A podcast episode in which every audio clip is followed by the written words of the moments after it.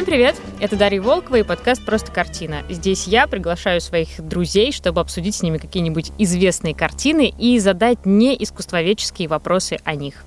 И сегодня я позвала в гости Екатерину Елисееву, кандидата исторических наук, а, сотрудника Самарского краеведческого музея, чтобы поговорить с тобой. Привет, Катя. Привет, Даша.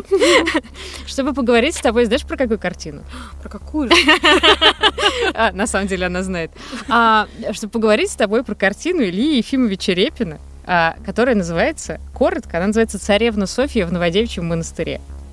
Отлично. Видала. Да, Давайте да, да. все, кто сейчас э, не занят какими-то важными делами, вы можете сразу ее загуглить, а те, кто занят важными делами, загуглить ее потом и переслушать еще раз, наверное.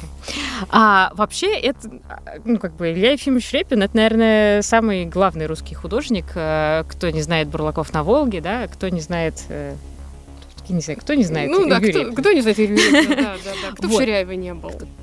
тот не смеется. Ну ладно. А, и вообще исторический жанр. Это не самая была его, мне кажется, сильная сторона. По крайней мере, не, не его любимый жанр точно. А, Но, тем не менее, он вступил в эту конкуренцию с э, Суриковым, ну, такую своеобразную, да, и решился написать вот это историческое полотно. Как тебе вообще? Ты ну, когда последний раз я видела вживую? Давай так. А, Вживую, наверное, очень давно. Наверное, в школьные годы это было. Ну там Вживую. Значит, Софья, как мы любим, как все, значит, женщины на исторических картинах, мы на них смотрим и не понимаем, что это царевна, правда, очень объемная, э, с очень недовольным лицом. И, э, значит, мы э, понимаем по ее недовольному лицу, что она очень несчастлива от заключения в Новодевичий монастырь. И вот, честно говоря, когда я смотрела, значит, на нее в юном возрасте, в детстве, у меня было много вопросов, что вообще происходит. И вот первый к тебе, как к историку, уж извини, но давай повторим школьную программу. А что там вообще происходит? Ой, То блин. есть почему она в Новодевичьем монастыре, а, она же царевна, и почему она недовольна? Ой, да, вот это вот моя любимая серия вопросов. Ну, ты же историк, расскажи. Особенно, когда ты едешь э, в Яндекс Такси, О, да. и тебя очень часто таксисты начинают спрашивать, когда ты уезжаешь от госуниверситета, что же ты там делал? Ну ладно. С Таревной Софией разберемся. Все-таки диссертацию защитила по женским монастырям. Правда, период я брала уже более поздний. Я защ- защищалась по монастырям второй половины 19 начала 20 века. Ну, мы с тобой сегодня о них обязательно поговорим. Обязательно. Да, это очень интересный социальный институт, очень многогранный. Но обо всем по порядку. Царевна Софья, собственно, а, как бы нам про нее рассказать, чтобы не сильно утомить э, зрителей наших э, исторической информации, датами и прочим. Наверное, скажем так, что это старшая сестра Петра Алексеевича Романова. Э, Кто же такой Петр Алексеевич Романов? Ну, тот же Петр. Это мой любимый вопрос студентам, как Петр Романов, кто это? А что, у них были отчества и фамилии? Да, мне студенты А тоже мы думали, они только по номерам. Что? Да, ну вот Петр Первый. Помнишь, как в э, Мадагаскаре самый провозглашенный и т.д. и т.п. Почему же Петр Первый? Потому что император действительно первый. Ну так вот, это старшая сестра императора Петра Первого, Софья Алексеевна, была регентом при э, Петре Алексеевиче и его брате сводном Иване Алексеевиче в их малолетнем возрасте. То есть она, по сути, руководила страной, когда братья были еще несовершеннолетними. А, вот ты знаешь, я хотела бы отдать ей должное, что в юном возрасте, это я ещё как бы не готовясь к подкасту знала. Да, все-таки я так это немножечко из своих э, давних знаний э, выскребу информацию, что царевна Софья мне чем симпатична, тем, что она не остановилась на том уровне образования, который, по идее, должна была получить и остаться. И все, достаточно. Типа, ты же девочка. А Учителем ее был Семен Полоцкий, и помимо тех э, знаний, которые она получила учась еще со своими братьями, она захотела изучать дополнительно и историю, и географию, астрономию. То есть ее круг интересов был обширен. Меня это в ней привлекает, что она не пошла по каким-то лекалам, по каким-то традиционным обычаям, а девушка все-таки стремилась получить знания. Слушай, ну давай тогда прям малюсенькое лирическое отступление. Мы говорим о самом конце 17 века, правильно? да. А какая у нее должна была быть судьба? Ну, судьба у царевин вообще э, Да была... понятно, что незавидная. ну, как Незавидная бы, вообще, да. а, каков Гулять- предел мечтаний? Предел мечтаний выйти замуж. За кого? А, за того, кого подберут родители из... э, Ну, это э, там э, правитель другой страны. Да, мог, мог быть он, ну да, как правило, да, из, из другого государства. То есть это а- а- а- априори обозначало переезд куда-нибудь. Да, не очень, ну, как бы не очень радостно, потому что гулять они выходили в закрытую местность от э, других посторонних глаз.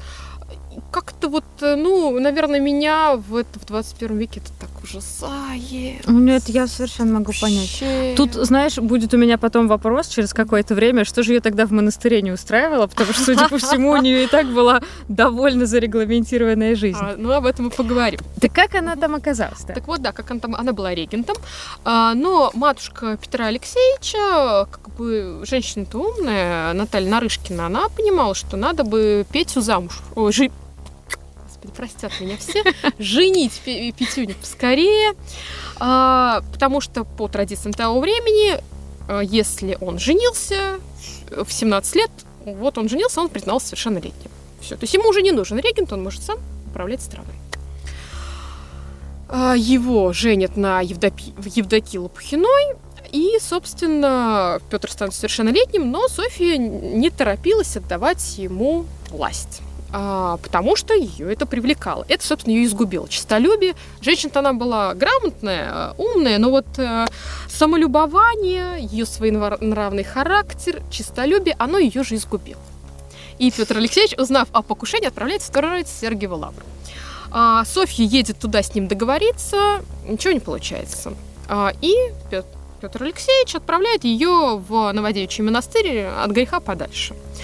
А, Почему Сразу много вопросов. А Он, значит, заподозрил ее в том, что она собирается организовать покушение на него.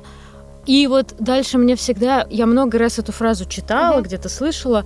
Он отправляет ее в монастырь. Ну, это как? Как это вообще законодательно происходит? Смотри, вот это очень интересный момент, потому что вообще монастырь как институт социальный, это очень закрытый институт, но туда ты можешь попасть только на добровольной основе. Вот. Это самый главный момент. Это как будто То не тюрьма. Да, это должно быть личное желание. Но мы знаем массу примеров в истории, когда монастырь служил местом ссылки неугодных цариц, царевен, чтобы оградить их от внешнего мира. Почему?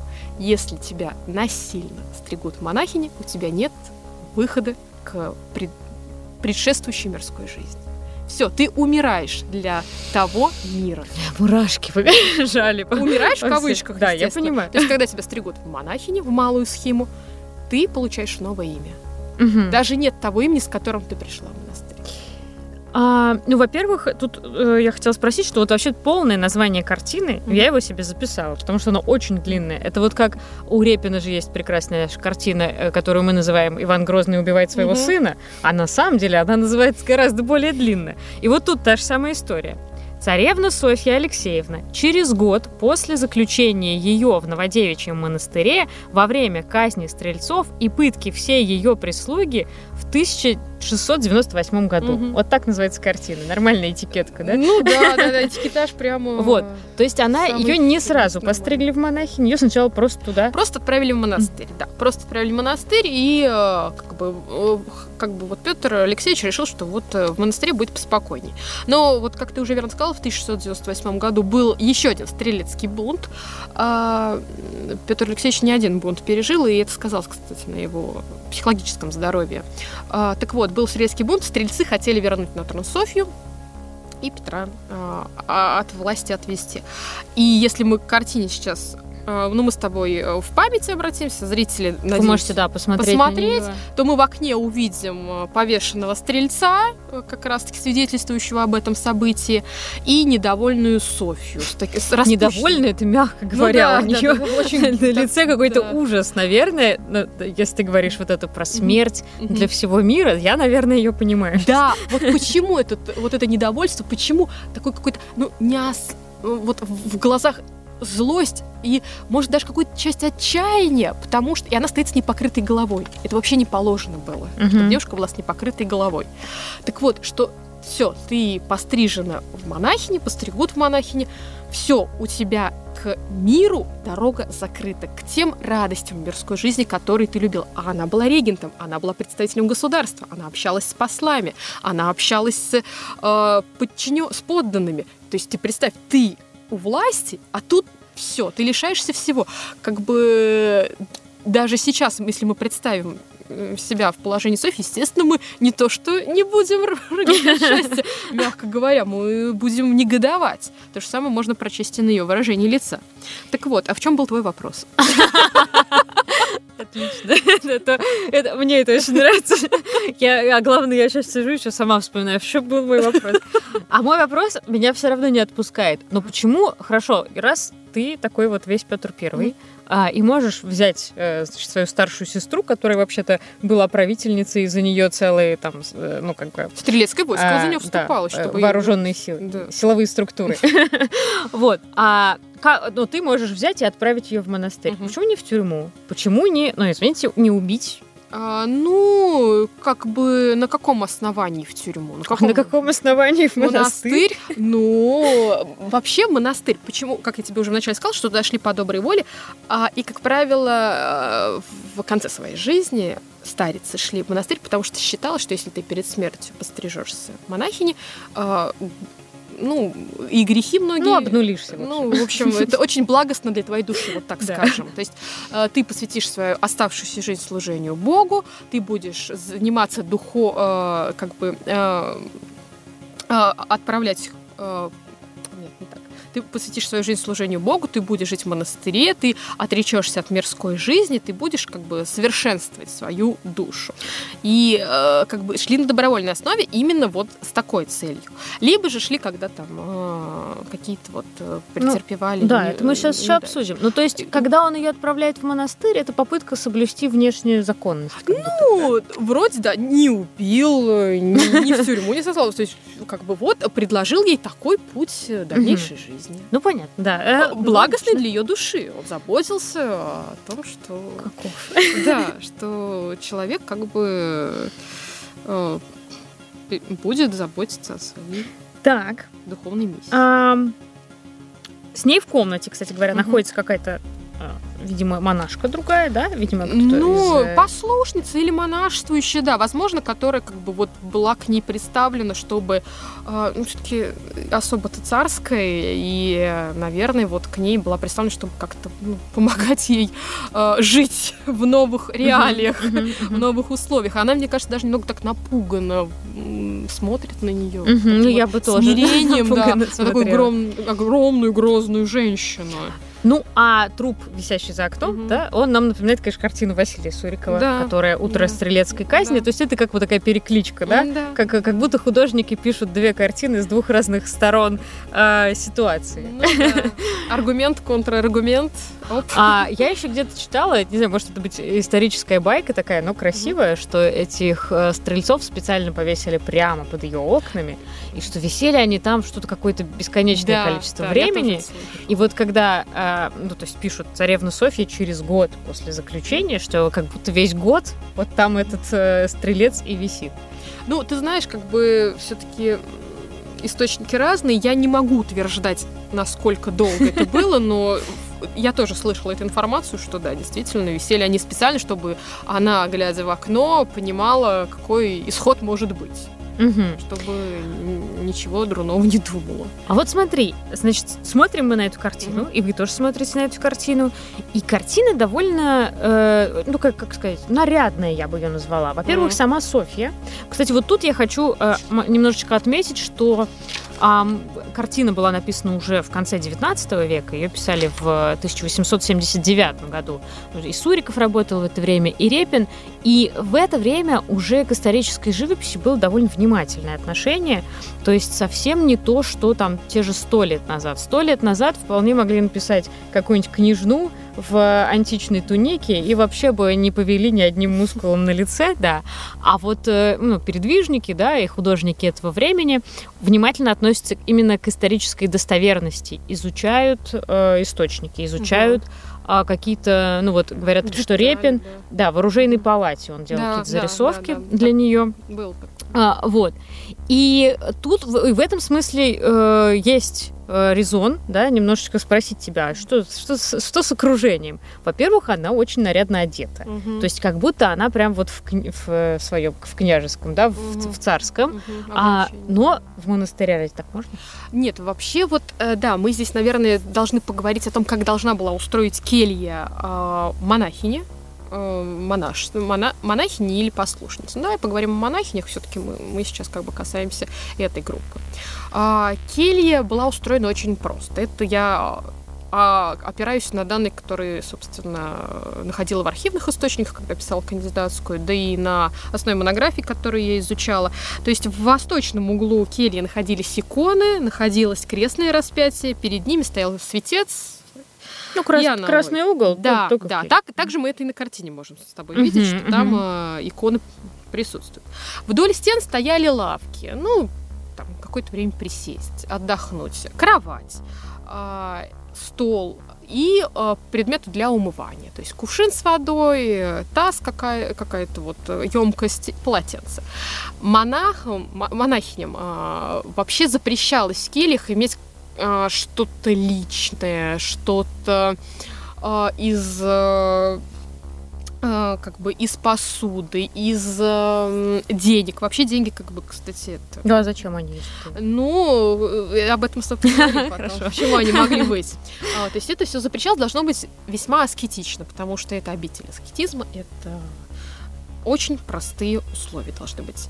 А, иногда, иногда вешались репродукции картин, О, но как. исключительно э, о- по, по- библейским сюжетам. М, мгм, мгм. То есть никакой у нас там э, не должно было быть э, светской тематики, у Ну, нас это только само собой, да. духовная. Мгм. да. Такое было, это прям я точно себе говорю. А, вот здесь как бы мы явно, глядя на картину, видим такое легкое, ну, как бы несоответствие. Во-первых, она не в монашеском одеянии, не в рясе, а, а в таком ярком, пестром наряде. Блестящим, я бы сказала. Да, да, такая Сверкает. звезда. Да. Да, да, суперзвезда.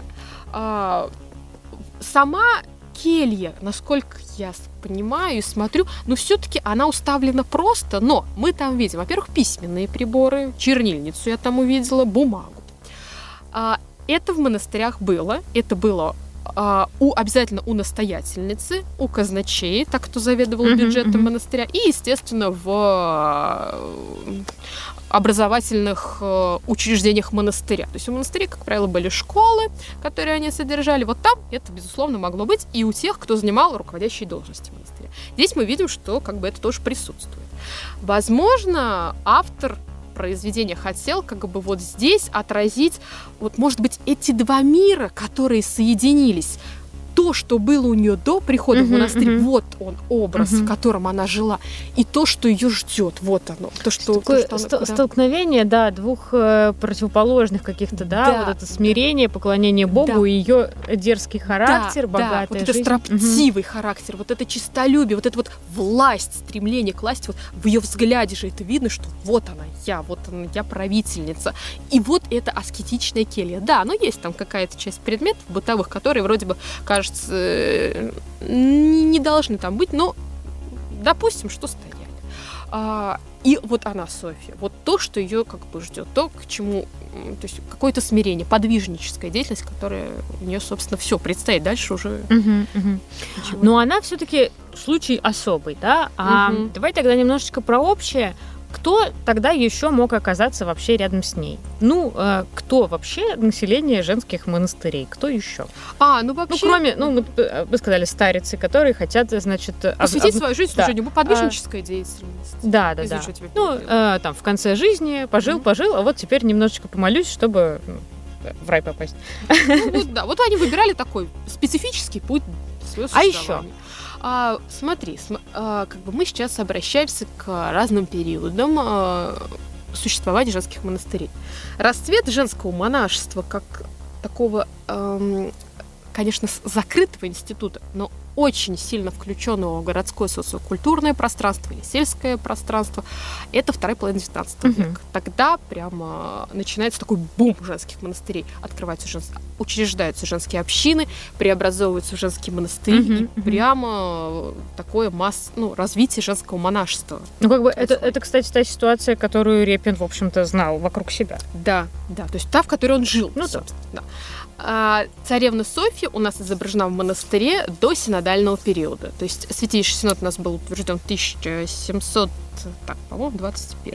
Да, по-моему, в 1721 Ну, году. уточним, да. если что. Да, в 1921 году и до 1917 существовал Святейший правитель- правительствующий синод до синодального, до синодальный период. А, то есть там жен... очень сложно было открыть женский монастырь, учредить его, и даже были случаи, когда женские монастыри учреждались при мужских монастырях. О, как. Да, да, были двойные монастыри. Такой в практике есть. Потому что постричь в монахини мог только а, монашествующий из мужского монастыря. Такое право. О, было. как. Да. Ничего Поэтому себе. вот с женскими монастырями была весьма сложная история вот именно в тот период, о котором мы с тобой беседуем. А, социальный состав, социальный облик э, монастырей женских был, э, ну вот именно о тех монастырях, если говорить, с которыми я занималась, был абсолютно разнообразный. Там можно было встретить э, самых разных представителей, представителей разных сословий. То время, о котором мы с тобой говорим, ну вот могли сослать, да, это тоже специфический путь. Как правило, должны были идти женщины, которые э, добровольно приняли такое решение быть постриженными монахини. Они могли быть либо в богадельнях, э, потому что не было средств для существования, Мгм, и э, просили милостыню, чтобы вот существование их общины, их монастыря как-то поддерживать. Ну, вот как бы... Мне просто интересно, я могу уточнить, Мгм. да, что, что их э, побуждало, что вот я э, девушка какого-нибудь сословия, а пусть не в 17 не в 18 пускай в 19 веке, да, вот в, ра- в самый период расцвета, например. А что побуждает э, женщину идти в монастырь? Ну, Какие, да. какие у нее могут быть выгоды? Мгм. Или, наоборот, какие могут быть какие-то внешние Мгм. причины, которые ее толкают? Мгм. Смотри, очень, ну, очень много разных причин было вот э, во второй половине 19 века. Во-первых, у нас произошла отмена крепостного права, реформный период начинается, развитие экономической системы э, в стране, экономики как таковой. В общем, э, крестьянские девушки освободились от гнетущей их зависимости крепостной. Что делать? А, что, что делать? Каза- Казалось Уже бы, кто-то спра- вот она жизнь, но... кто-то задавал этот вопрос, ну что, что же делать дальше? А, несколько путей развития было. Некоторые предпринимали попытку уехать в город. Но в городе как бы сложно устроиться, поэтому шли в монастырь. Они не сразу становились монахинями. То есть это не обязательно ты придешь в монастырь и все, сразу тебя постригают. мгм. Ты могла остаться послушницей. Послушница — это тот статус, когда ты можешь в определенный момент сказать, все, это не мое. Я ухожу. Пробный период. Ну да, вот попробуй, да. А, почему? Во-первых, у тебя есть кровь над головой, Мгм. а, у тебя есть питание, одежда, все необходимое для твоей жизнедеятельности. Можно ли сказать, что использовали вот э, эти девушки это больше как э, возможность перекантоваться? Да, жизненных, бытовых нужд. А, что не всех из них сильно беспокоило служение Богу. Не все, они стремились к подвижнической деятельности. Такое Мгм. было. Да, такое, такое было. Но при этом их принимали. В монастырь, да, принимали, э, потому Ну, что а как бы... ну, они а- жили же по А мотивация монастыря какая? Зачем им эти люди, которых надо кормить, а они не особо выглядят замотивированными, ну, в смысле, Ну молитв? смотри, а девушки же они не просто, э, ой, встала в 12 дня, пойду почилю. Вот. Во-первых, а, любая послушница выполняла определенный вид послушаний, это определенный вид работ. Ты либо работаешь летом на огороде Мгм. на земельном хуторе, засеваешь его зерновыми культурами, засеваешь огород э, фруктами, овощами и прочим. Ты либо трудишься в мастерской, шьешь э, ра- раз, самую разную одежду священнослужителям или светским лицам по заказу. А, Ты либо работаешь в трапезной, печешь просфоры, опять-таки на продажу, либо занимаешься там, продажей свечей, либо занимаешься уборкой в монастыре, то есть просто так ты там не будешь Мгм. жить. А монастырь — это целая административно-хозяйственная сеть, которая должна себя обеспечивать. То Мгм. жалование, если монастырь входил в число тех монастырей, которым положено было государственное жалование, было не очень большим, а существовать все равно надо. Монахи есть, послушницы есть, их надо обеспечивать всем необходимым, поэтому надо работать самостоятельно. Мгм. Средств Мгм. от государства и меценатов не хватало, поэтому руки, которые будут помогать функционировать, вот такой крупной административно-хозяйственной сети, к такому центру, безусловно, нужны. Ну и тем более, как бы, все равно монастырь жил по уставу и тебе надо было соблюдать устав, нормы, которые есть в монастыре. То есть ты не могла там... Ну, нет, это понятно. понятно. Да, это понятно. Вот, то есть как, какую-то цель все равно монастырь преследовал, ну, не только в помощи, как дополнительной физической силы, но и в том, в духовном просвещении, в э, помощи поиск жизненного пути. То есть там же были определенные уроки давались, грамоты, uh-huh, uh-huh. Э, учились безграмотно писать, читать, но еще и беседы. То есть за настоятельницей монастыря всегда следила за духовным настроением в монастыре, чтобы не-не. Звучит так настоятельница следила за духовным да, настроением. Да, да. Это ну, из а источника, если... кстати, архивного. Очень То есть хорошо это, Ты знаешь, это не мой лексикон, я так красиво не умею говорить, как писали мои монахини письма. Я вот их читаю Потому что у тебя есть много интересных дел. А, не по уставу, да. А смотри, а если вернуться вот к Софии, угу. да, то вот она, значит, пришла. Какое-то время у нее было, видимо, какое-то промежуточное состояние, потом ее все-таки постригли. Ну а, да, ну она... прям, ты знаешь, мне кажется, в, в очень быстром вот как только бунт случился, mm. и... Постригли ее под именем Сусанна. Сусанна, да. да. И ей полагалась вот эта вся та же работа, да, то есть mm. обычная, или она все равно оставалась, э, и все вокруг обходили ее и говорили, ой, эту не трогайте, она там э, бывшая императрица, давайте не будем, как бы. Ну, по, по, если по правилам, то безусловно, она должна была трудиться. Она должна была ходить на богослужение обязательно, она должна была работать а, либо в мастерских, либо на, земль, на земельных хуторах монастыря. То есть она должна была это все через себя проносить. Вопрос в том, как к ней относились там, вот э, я отвечу так, это не входит в в рамки моего исследования. На самом деле, просто мы не знаем, да? Да, не, просто не осталось, я, я, да, я не, не, не, не, не знакома с этой информацией. И вообще, угу. ты знаешь, монастыри того периода сохранили очень мало сведений угу. о себе.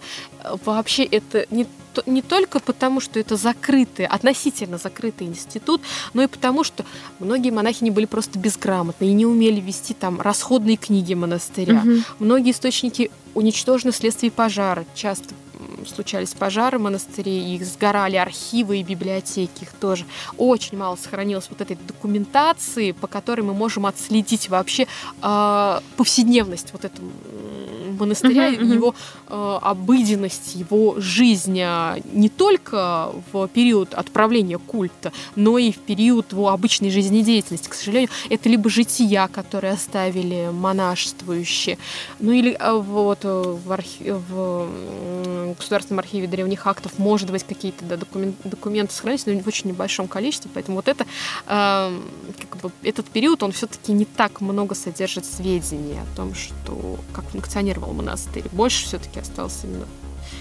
по угу. следующим векам. Ну давайте так просто в общем и про следующие века. Угу. А во-первых, вопрос вот меня за за заинтриговало. Некоторые монастыри получали жалования угу. от государства. Да, да, да. А как э, в чем была разница между теми, которые получали, и те, которые... Слушай, что за несправедливость? Ну смотри, императрица Екатерина Алексеевна, которая вторая, она провела секуляризацию. Опять какое-то отчество придумала. Историки вечно придумывают отчество царей. Зачем они это делают? секуляри... секуляризацию, никогда не говорила этот uh-huh. термин, а, церковных владений и разделили монастыри на штаты. Э, первый штат, второй штат и третий штат. Третий штат это, э, это самый низший, то есть жалование там очень невысокое, туда вошло прям небольшое количество монастырей, и в результате вот этого ранжирования многие монастыри просто закрылись, uh-huh, потому uh-huh. что когда ты лишаешь лишаешься э, жалования, просто ну, не способен поддерживать существование. Многие монастыри закрылись, многие, а, но монахи при этом, ну, как бы не вернулись в мир, они остались небольшими общинками, либо при богадельных существовать, либо uh-huh, просто uh-huh. основали общину а, и продолжали заниматься моно- послушнической, монашеской, подвижнической деятельностью, прошу прощения, а, преследует цель, которая изначально у них и была.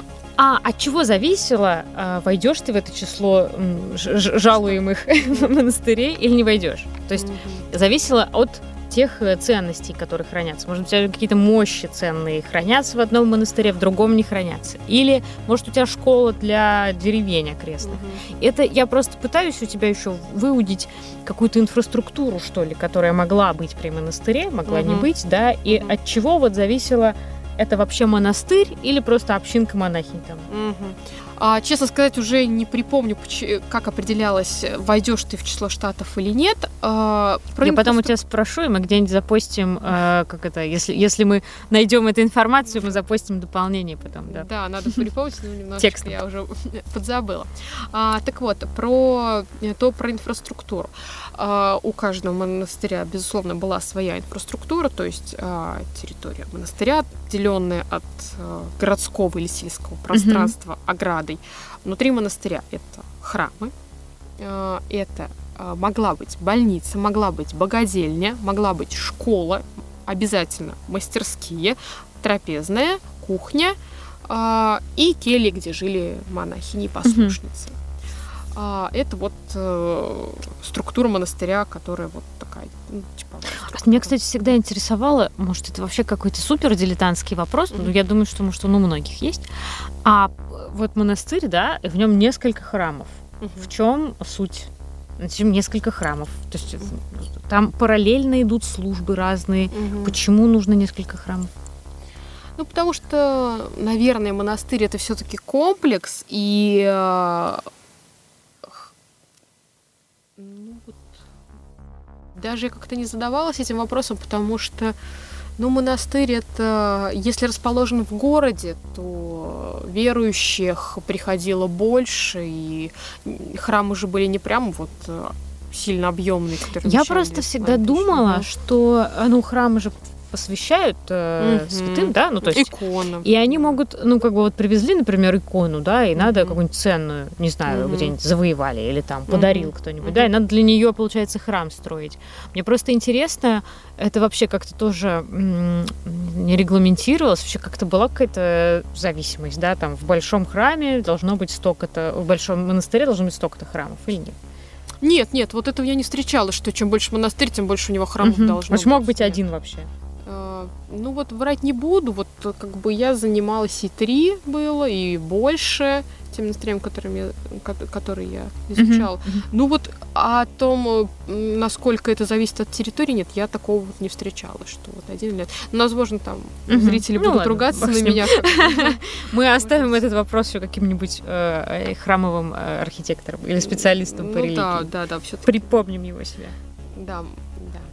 Так, давай тогда еще раз. А, значит, еще раз э, вспомним а, несколько, один или несколько храмов, Мгм. а, трапезная, Мгм. мастерские. Мастерские, Кстати, больницы. Мгм. богадельни для презрения немощных, Мгм. социально незащищенных лиц, приют мог быть для детей, Мгм. школа для монахинь могла быть школа послу и послушниц, могла быть школа для девочек, которые Мгм. проживали в монастыре. А что за мастерские? Что могли делать в? Мастерские, ну, э, не В в храме, монастыре. а в монастыре, Мгм. да. Э, мастерские, это, как правило, были рукодельные мастерские, в которых э, вышивала, вышивалась шилась и вышивалась одежда для священнослужителей, одежда для светских лиц, которые делали заказы. Вот, например, в Иверском монастыре создавалась, создавалась одежда как приданная для Мгм. девушки. Могли быть э, иконописные мастерские, где писались иконы и украшались э, оклады, Да. мгм, чеканка. А, Башмачные мастерские я встречала. Ну, это вот такой небольшой перечень. Ну, это на что- продажу. в том числе. Да, это то, что Мгм. могло принести доход монастырю и, собственно, пополнить казну. необходимым. мгм. А, ну, это вот, наверное, ты, по-моему, еще что-то меня спрашивала а про общину, нет? Я уже- Да, чем отличается вот монастырь, Мгм. да, вот, допустим, монастырь лишился жалования, и ты говоришь, осталась маленькая общинка. А то вот в чем отличается... Ну, закрылся монастырь, Да, да. Не, не закрылся. просто вот лишился и все. Он за- закрылся, перестал существовать, да, осталась женская община. Женская община, ко- ну, это как предтеча монастыря. То есть его такое небольшое э, большое начало. А, Там община не имеет устава, у нее нет настоятельницы, у нее начальница. Мгм. В общинах вообще запрещено было постригать в монахини. То есть там Ок. только насельницы, да, но это Мгм. правило иногда нарушалось. А, то есть там только насельницы, только начальница. А, и вот община фун- ну, там, функционирует по правилам монастыря, но устава у нее нет. И она желает, чтобы вот она была преобразована в женский монастырь полноценно. Мгм, мгм. Писалось от епископа епархии прошение в Святейший Синод, и там уже Синод давал добро, будет это монастырь или. Как правило, давал добро на учреждение, вот если это второй половины 19 века, женское, преобразование женской общины в монастырь, потому что по тем э, ну, губерниям, которым я занималась, это прямо, ну, считался оплот православия, который Мгм. должен был быть в губернии, в уезде обязательно. Вот не знаешь, что интересно? А понятно, что и в Европе, и в России монастыри были, ну, во многом культурными центрами. Так же можно сказать про наши монастыри? А, ну, если там была школа, если это определенный, ну, какой-то, знаешь, если это город, то и в нем монастырь, то Мгм. это как-то его, ну, определяет, что ли, да? Это Мгм. город, который ну, лицо рядом с- города да, в да, какой-то да. де- степени А, делает. он как-то структурирует жизнь, потому что люди, во- ну, в большинстве своем все-таки воцерковленные, у них они живут по, там, Мгм. пра- по, пра- по праздникам, да, Мгм, и мгм. по какому-то распорядку религиозному. А можно ли, да, вот так сказать, что это был культурный центр? И м, можно ли сказать, что это ну, такой, знаешь, может, или мне так хочется думать, что это главный а, вклад монастырей вот в общественную жизнь, когда Мгм. зачем монастыри нужны обществу, да, для- потому что они, ну, в том числе устраивали школы, приюты, и вот а, выполняли Мгм. социальную функцию. Социально, да. мгм.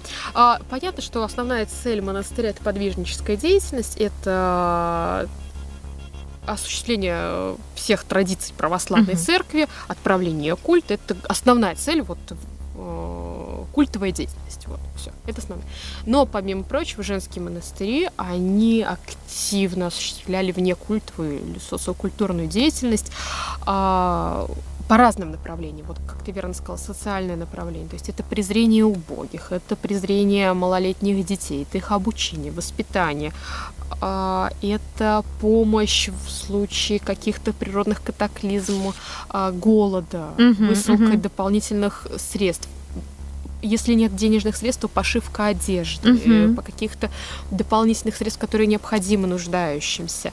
А, Это центр книжности. В монастыре все-таки были свои библиотеки, которые собирались очень кропотливо. Настоятельницы, они не просто выписывали там, духовные, книги духовного содержания, но это обязательно были епархиальные ведомости, это обязательно были духовные вестники, это, то есть это были периодические Мгм, еще издания, а, то есть не только священное писание, а они должны были быть знакомы с жизнью, которая проистекает в губернии, они живут и в стране. Это обязательно были распоряжения Святейшего Синода, то есть какие-то ведомственные издания. Монастырь, да, стоит назвать таким а, социокультур, а, ну, не, э- э- это институт, который принимал участие в организации социокультурной жизни той территории, на которой Мгм. он располагался.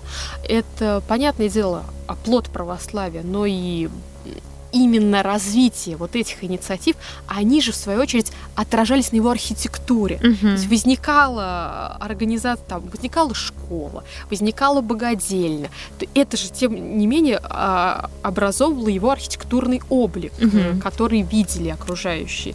Таким образом, можно вот такую связь проследить, что развитие его влияло на его образ в глазах э, Мгм. Да, жителей. ты. Это, это меняло, мне кажется, и вид города, потому что Да. это все-таки, ну, не знаю, там частные дома могут быть разными, а Мгм. все-таки монастырь, он строится там в какой-то традиции, наверное, да? Конечно. А, И вот когда по Волге шли сюда, шли из прибывающие в Самару а, иногородние жители любовались э, нашим городом и видели Самарский Иверский женский монастырь, который формировал архитектурное лицо города. Это же а, не только а, маковки церквей, но и это еще и их архитектурное убранство, это еще и благоустроенная территория со своим небольшим садиком, со своим э, оформлением ограды. Ограда же не просто вот э, заборчик на огороде. Но мы тут часто вспоминаем Иверский монастырь, потому что мы-то живем в Самаре, да? да, да. И тут всячески, знаешь, такое лирическое отступление, а, рекламируем внутренний туризм, приезжайте все в Самару. Да-да-да, Город-курорт. Веселый джингл, город-курорт и монашки. Ну Извините. да, забор-то там здоровенный, я бы сказала, там прям крепость. Прям, ну, Кстати, а такая функция у него могла быть? Да. Ну, мы с тобой давай вспомним Троицу Сергиеву Лавру, Ну да. которая, собственно, в, кото- в стенах которой сохранились бойницы. То есть посетить трудно Сергея обязательно их увидит. Да. Так вот, э, в огра... а, на месте соединения э, стен мон... ограды монастыря были небольшие часовенки, где монахини, которые исключительно подвижнической деятельностью занимались, могли уединиться, то есть небольшой скит. О, боже.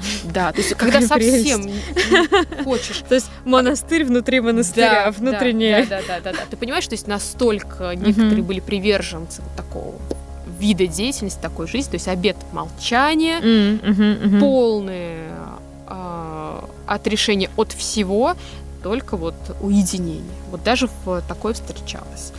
А, поэтому женский монастырь это закрытый институт, но это институт, который все-таки влиял на развитие вот такой вот социокультурной жизни города. Наверное, очень много раз это Нет, это круто. А это, это мне это всегда казалось очень, очень как-то, знаешь, таким классно. Мы просто всегда э, мы, наверное, э, отчасти потому, что мы продукты какой-то советской культуры, да, ну вот мы с тобой там плюс-минус наши ровесники, да, мы не, ну я не знаю, как тебя, мне просто, я максимально далека была, мне mm-hmm. кажется, в детстве от того, чтобы знать, что такое монастырь, мне всегда казалось, что это загадочное и далекое, mm-hmm. и э, мне потребовалось достаточно много времени, чтобы начать на это смотреть не только как на какое-то, знаешь, религиозное э, учреждение, угу. потому что у него было много других каких-то аспектов. Я знаю, что еще хотела тебя спросить. Вот э, жалование от государства, угу. да, а, во многом обеспечивала, значит... Э... Ну, не во многом, но это был такой бонус, но он угу. не покрывал всех расходов, которые это понятно, были да. в монастыре. То есть это был, оно, да, оно привносило свою лепту, но это вот, ты знаешь, это как правильнее сказать, это вот казна формировалась из двух статей. Это не окладные суммы и окладные. Окладные это то, что давало государство, а не окладные угу. это жертвователи, это заработки сестер, угу. это продажа просфор, продажа свечей, любой возможный способ э, кстати, про деньги, да. Что а, там с деньгами деньги. внутри? А, смотри, а, вообще, как бы, да, запрещалось э, монахиням иметь какие-то средства денежные. Это все должно было быть у казначей за семью печатями, э, по актам, по книгам, все сверено. А, кстати, вот ты знаешь, я встретила в одном архивном источнике такой интересный документ. А, монастырь подчинялся духовной консистории епархии, в которой он был. То есть епархиальный архиерей, он вот э, э, рассылал в монастыри указы Святейшего mm-hmm, Синода, контролировал монастырскую деятельность, чтобы все было по уставу. И вот. Духовная консистория Симбирская пишет э, в один из женских монастырей такое письмо. Нам стало известно, что вы там, продали участок земли а деньги не были сданы, сданы в казну монастыря. Просим вас настоятельно эти деньги в казну монастыря внести, а не держать их у себя ага. там в личной келье. Меня это так позабавило, типа, Это похоже, знаешь, на записочку в коммуналке. Ну Очень прошу свою грязную кастрюлю, что-то. Ай-яй-яй, да-да-да. То есть, когда монастыри вообще женские обязаны были жить по общежительному уставу. То есть э, там прописаны все правила жизни в монастыре, и то, что все, что зарабатывается, это все в казну монастыря. Никаких личных денег у себя быть не может. Но случалось так, что у монастыря не было этого устава. Это были как раз те монастыри, которые были основаны в досинодальный период. Угу. Там не было общежительных уставов, и все-таки Святейший Синод в начале 20 века старался интегрировать, учредить эти уставы, чтобы ну, все было по структуре, все было по правилам. И не все монастыри монахини, не всех монастырей это хотели принимать, потому что, смотри, когда устава нет, каждая монахиня зарабатывает и себя обеспечивает. Угу, То есть угу. все, что заработало, это мое. А ты представь, теперь надо все отдавать. Да, понимаю, эта проблема у нас периодически случается в стране. Не хочется Я бы так сказала. Поэтому в одном из монастырей, когда вот пришло распоряжение, что надо устав, а, несколько монахинь пришли к настоятельнице ночью и давай ругаться. Ночью? Не хотим, угу. не хотим общежительный устав. Что это такое? Нет, нам не надо, нас все устраивает. В общем, их наказали, был суд, и их разослали в другие монастыри на перевоспитание. Это к вопросу Ужас о том... какой. Из монастыря сослали да, в монастырь. Да. Да, ты представляешь? Какой кошмар. То есть из губернского монастыря разослали в периферийные монастыри, чтобы они там перевоспитывались. Ты жесть. Да, это Я- вот вопрос о том, кого еще в монастырь могли сослать. Да, Из да, да, другого других монахинь. Вроде, вроде, значит, ты монахиня, что может быть святее? И тут накосячила, поехала. Да, ты представляешь, что монахи не приходили ругаться. Как это так? Это вот э, что это такое? Ну, как будто бы сейчас, мне кажется, ну, то есть с точки зрения служения, да, наверное, а, если все зарабатывают только на себя, кто зарабатывает больше, кто-то зарабатывает меньше, они выстраивают ту же модель, что и в обществе, да, когда есть бедные и богатые. Вот, может быть, да, может быть, это не, не очень помогает, Э, знаешь, э, подвижническую деятельность да, вести. да, это, вот так и писали. Они искушаются. Они Ну, же, типа того, да. да, они иногда выходят в город э, с целью там, э, купить что-то вот себе для работы. Но они искушаются городской жизнью, они искуша- искушаются мирскими радостями и Мгм. переносят это в монастырь, и это э, влияет на духовное настроение. Да не- нет, нет, такого быть не должно. Все должно быть э, строго аскетично. Поэтому случались вот такие вот волнения. Так, ну раз ты сама к этой теме, у меня просто написано в заметке «Хочу смешные истории про монахинь». Но а, в качестве смешных и курьезных историй, раз уж мы тут говорим про Самару и всячески э, не скрываем, что мы здесь находимся, а напротив Иверского монастыря, через речку, через речку, находится село с названием Рож- Рождественно. Да. И в детстве, когда нас возили там на экскурсии по городу, что такое, нам говорили, ну, это вот оно так называется, потому что монахини, которых прельстились мирскими некоторыми радостями, они сбегали туда рожать. А насколько вообще вот э, тот образ, который мы представляем, когда произносим женский монастырь, и сразу мы себе представили стройные ряды э, очень как это аскетичных дам, Мгм. да, насколько все так и было? А, Ну, и насколько вот эта байка про Рождественно и вот таких э, монахинь, они э, были распространены. Ну, а, как бы все-таки по правилам монашеской жизни такого быть не Ну, должно. это понятно, что по да, правилам не должно. Да, и я как бы больше здесь э, за то, что этого не было, потому что большая часть монахинь, да, бывали вот волнения, о которых я тебе рассказала, что Мгм, пришли мгм. ругаться, но это были такие, ну, едини... Да, локально такие случаи случались. Я встречала и... Блин, случаи случались. Ну ладно. Нормально. Встречала и А что еще они делали? Происходит. Ну ладно. Происшествия происходили, а случаи случались. Да, ну. Не будут меня ругать. Так вот, в северных монастырях такие э, случаи я тоже находила, но это не массово было, это не было вот Мгм. таким э, частым явлением. Поэтому я здесь все-таки за то, что в монастыре были предприимчивые, мудрые монахини, которые понимали, Мгм. что это большая сеть, ее надо обеспечивать, Мгм, и в ней надо трудиться, и надо контролировать все источники расходов, чтобы э, обеспечивать свое существование. И не только существование, но и вести подвижническую деятельность. Поэтому, но я встречала случаи, вот не про Самару, вот, а про другую епархию, что будто бы э, поступил донос на одну из монахинь, что якобы вот она, ну, родила ребенка, случился выкидыш, она была Мгм, беременна, случился выкидыш.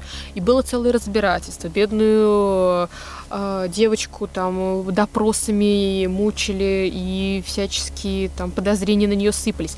Жители села пришли вообще там раскапывать помойную яму, будто бы вот туда она ребенка, который родился мё- Там вот то, то разные версии, то будто ребенок мертвым родился, то вот э, что- что-то, ну, вот, по-моему, такое, да, разные версии были. Искали этого ребенка, несуществующего этой ямы. В общем, прямо м, долгое разбирательство было.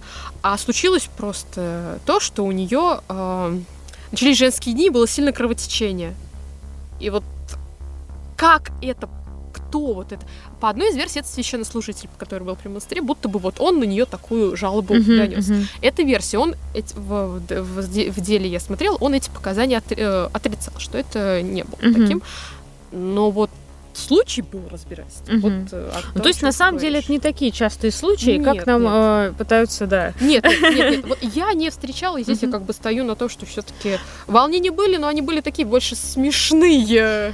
Да, вот э, это все-таки какая-то более или менее трагическая история, да, п- потенциальный мертвый ребенок. А вот э, смешные случаи, знаешь, типа монашки вышли, прелестились радостями и ушли в загул. И просто, знаешь, их нашли э, утром с похмельем где-нибудь в другом конце гор. Такое Я было. вот, нет, я встречала, что монахи не ходили мыться в городскую баню. Это нехорошо.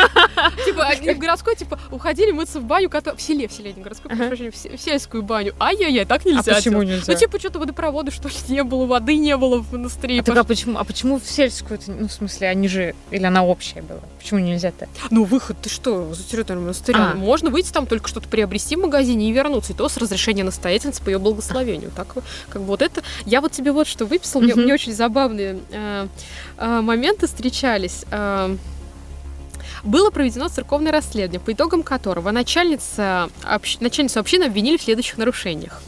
Длительные отъезды, во время которых во главе общины стояло светское лицо, именуемое благотворителем.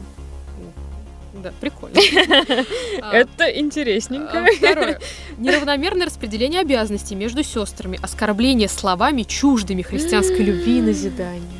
Ну, я, честно говоря, не представляю, как может жить женский коллектив, не оскорбляя друг друга такими словами. Ну вот, вот этот термин оскорбляя словами Да. чуждыми Да, понимаю. Поэтому надо запомнить вот эту А есть какие-то слова не чуждые христианской культуре, которыми можно оскорбить? Вообще никакими нельзя, но видишь, как создается рефлексия насчет Ага. этого термина. Грубые и соблазнительные для общины ссоры с рабочими, следствием которых становились взаимные оскорбления и непристойные разглашения. Прекрасно. Нравственное отягощение сестер, в результате которых те покидали общину. А вот это что такое?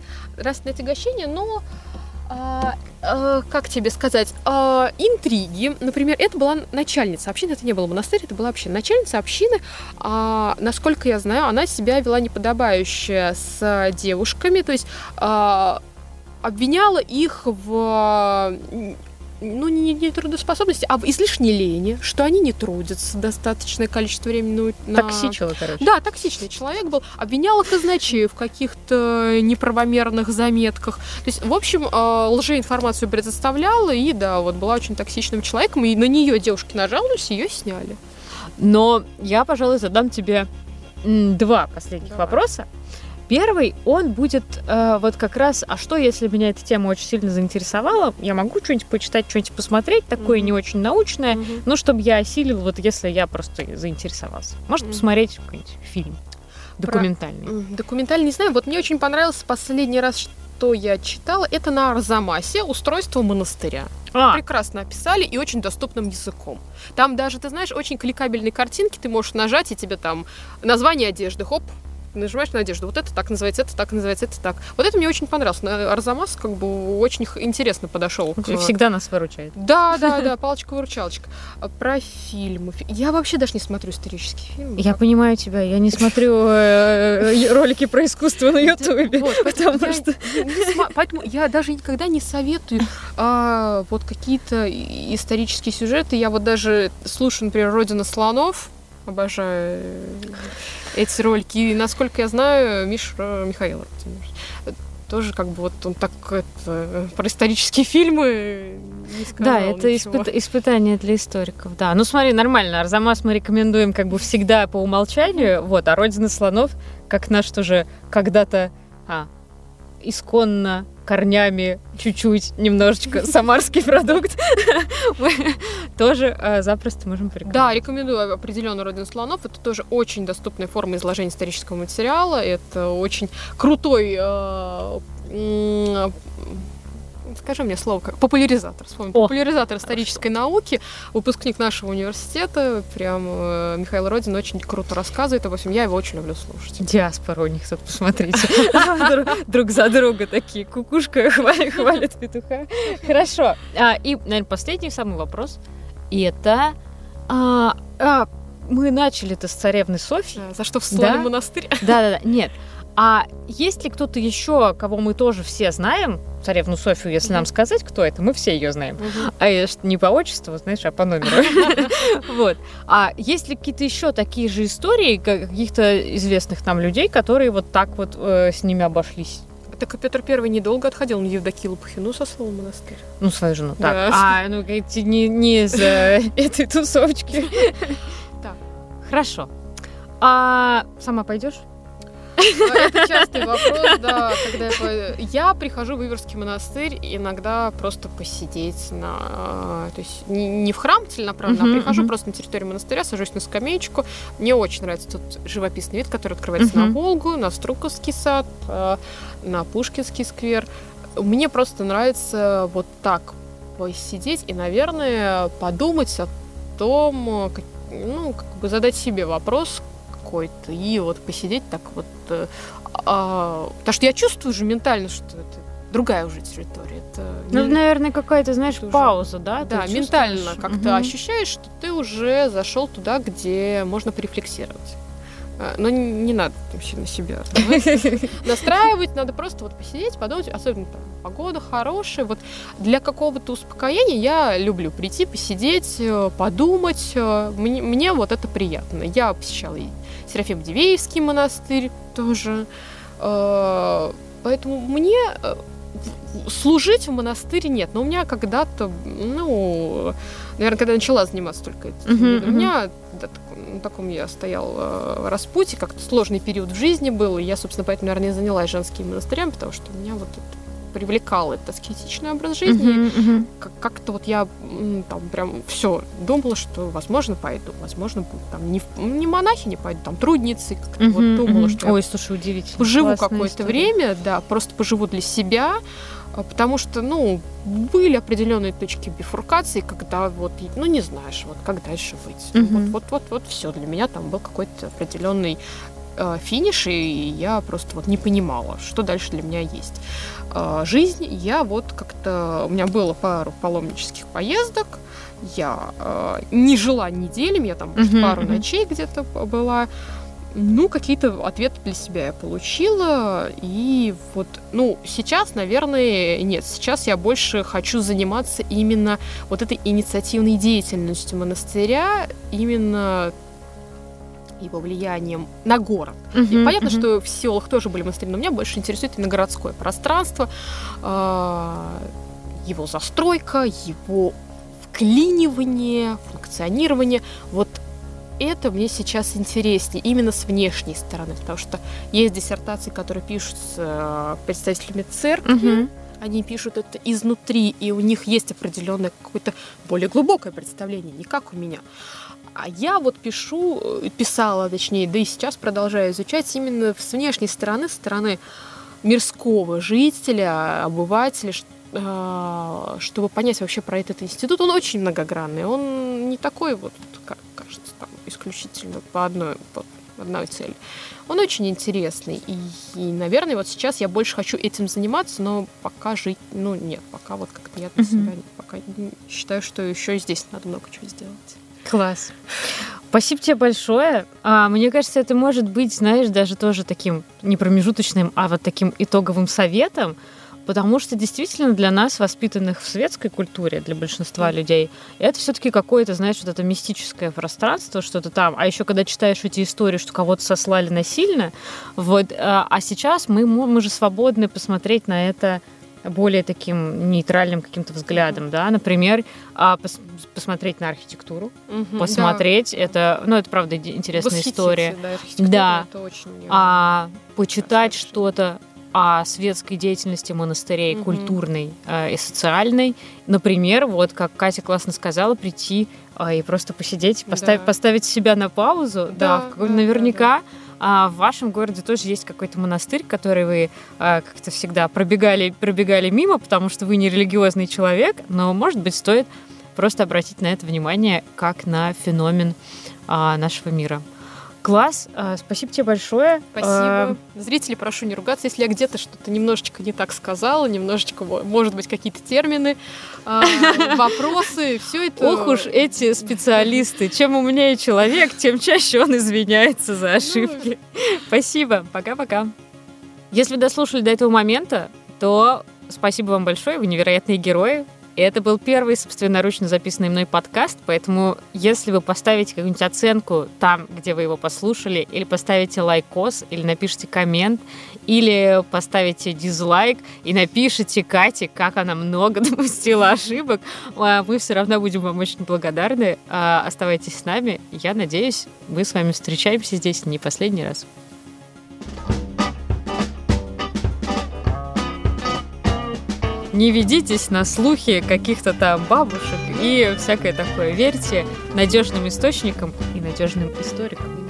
Я вообще хотела сказать, ты это вырежешь. Деда говноеда, но не Нет, я это не вырежу. Это будет название. сказка деда говноеда. Сказки деда говноеда.